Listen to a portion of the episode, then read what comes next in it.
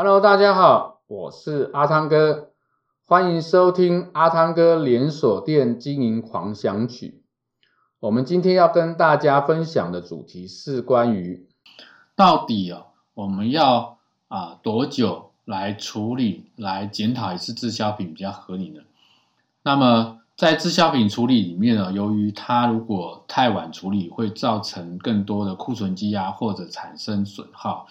所以呢，我们比较建议哦，滞销品处理的这个啊时间呢，跟这个啊时机呢，大概第一个是你最好每一季都进行啊你的商品库存的分析，那找出你的滞销品的这些品项，那么开始跟厂商进行退换货，或者是呢，除了在这个每一季固定外呢，你要你也可以在你的换季的时候。来进行这个分析，那么因此，来减少在这个因为换季所产生后续啊商品的这个滞销的一个状况。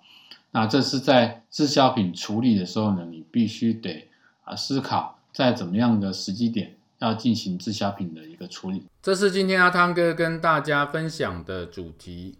我们下一个主题见，拜拜。